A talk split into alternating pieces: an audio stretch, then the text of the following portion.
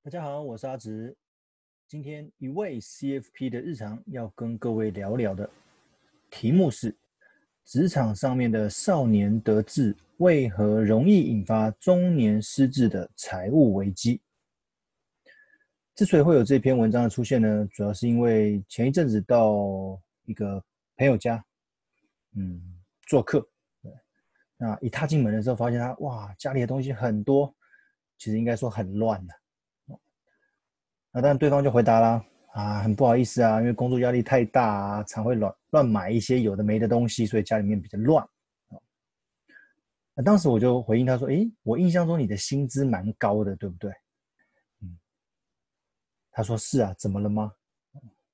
其实后面呢，就会带到一些财务方面的东西，因为其实我们在做财务咨询的时候，常常会去了解对方的生活习惯。哦，跟着一些生活模式哦，生活内容的东西，进而去了解他的财务状况。理财上面有一个叫做马太效应，不知道各位有没有听过？所谓的马太效应，这边指的是让有钱的人更有钱，让没钱的人更穷。这也就是人家常说的，全世界差不多百分之八十的资产集中在前百分之二十的人身上。这边举一个简单的例子。如果你今天希望透过投资能够赚到一万块钱，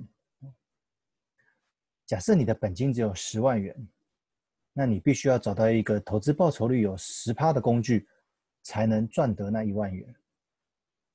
另外一个人他的本金有一百万元，这个时候他只需要找到报酬率一趴的工具，就可以赚到那个一万块钱。这边出现两个问题，第一个。请问各位，一趴跟十趴的投资工具，哪一个比较好找？我想答案当然是一趴的嘛。第二个问题，如果你选择了十十趴的这个投资工具，在你达成这个十趴的目标之前，任何因为价格上面的波动所导致的亏损，你有没有办法承受得住？是否在这个达成十趴之前，因为这样子的波动恐惧而认赔。这边给各位一个小结论，所以在资金越多的情况之下，投资获利会较资金少的容易许多。当然了，你资金多的也有对获利更贪心的问题，但是那个是另外一个议题啦。哦，这边要指的就是，如果你的本金越大的话，你要赚到。钱是越容易，因为你只需要比较小的投报率，因为你的本够大哦。你的一百万，你只需要一趴就可以赚到一万块哦。那你如果你的本金只有十万块的话，你需要找到一个十趴的投资报酬率工具，才有办法赚到那个一万块。可是也因为如此，有钱跟没有钱之间的距离就会拉得更大了。当然，或许我们每个人在短期内无法成为有钱人。但是如果过去你在学校透过努力充实自己，在初入职场的时候学习一些专业知识，啊，让很多年轻人在职场上面，在初入社会的时候，很早就年少年就可以得，就可以少年得志，甚至有些在三十岁上下就达到年薪百万的目标，甚至有更高的薪资福利啊，让很多人同年龄的都很羡慕。可是，在很短的时间内，就达到你薪资的这个小高峰是好还是坏呢？因为你接下来是有机会再往上攀升另外一座高峰哦，就是让你的自己的薪资更多呢，还是会被迫下山求稳定哦？因为这包含着个人的能力与大环境的综合考验哦。其实我们常常看到，如果相关相相似的职缺在我们本土企业呢跟外商企业来比较的话，通常外商企业给的薪资福利是比较高的。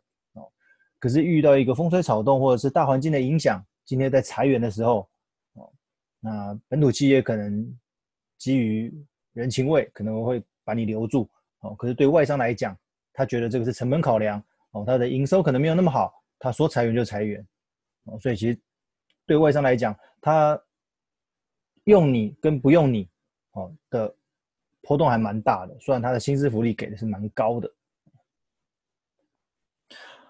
好了，回到少年得志这件事情，你是透过高薪给予工作能力上面的肯定，这部分相信没有太大问题。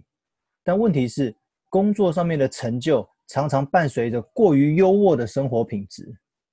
简单的说，因为你的人生历练尚未掌握当下的财务状况，所以你会觉得，哎，我对自己好一点没什么啊，因为反正下个月薪水又来了，我还可以继续吃好、住好、过好的生活，提升我的生活品质。这是一个很常见的现象哦。努力工作换取高薪，但是伴随着高薪所带来的工作压力，可能你又需要透过消费换取生活品质来降低压力。哦，很多人说他买东西的原因是因为他要舒压，工作压力太大。哦，那这样子会进到一个无止境的循环。哦，因为你的薪水高，所以你工作压力大；因为你工作压力大，所以你必须要买东西舒压。买东西舒压的话，你的你的。资产就会变少哦，你的现金流就会变少，那你要继续透过继续工作，继续努力，进到一个无止境的循环当中。这样很造成一件事情，就是有可能几年之后，你的银行户头里面可能还是没有太多的积蓄。这个在现在这一群高薪的年轻人来说是很常见的哦，薪水动不动就破百万，年薪就破百万，诶，可是工作了三年、五年、八年，诶，户头还是空的，原因就出在于。消费习惯哦，乱花钱这一部分，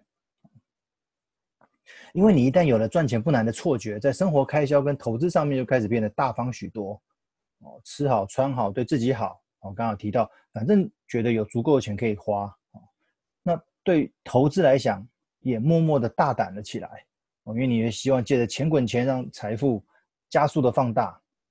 可是可能在几年后的某天夜深人静，会觉得哎，奇怪，我银行的户头的钱。怎么不增反减？怎么会少那么多？哦，但你说这样有没有错嘞？其实，在及时行乐的社会社会氛围底下，要做到与大部分的人不同的延迟享乐，的确是一件蛮困难的事情。这就牵涉到个人价值观的问题。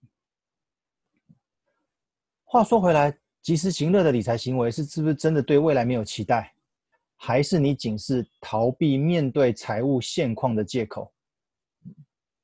或者你对自己未来的薪资收入感到有自信又乐观，所以现阶段在财务上面的任意挥霍仅是小菜一碟。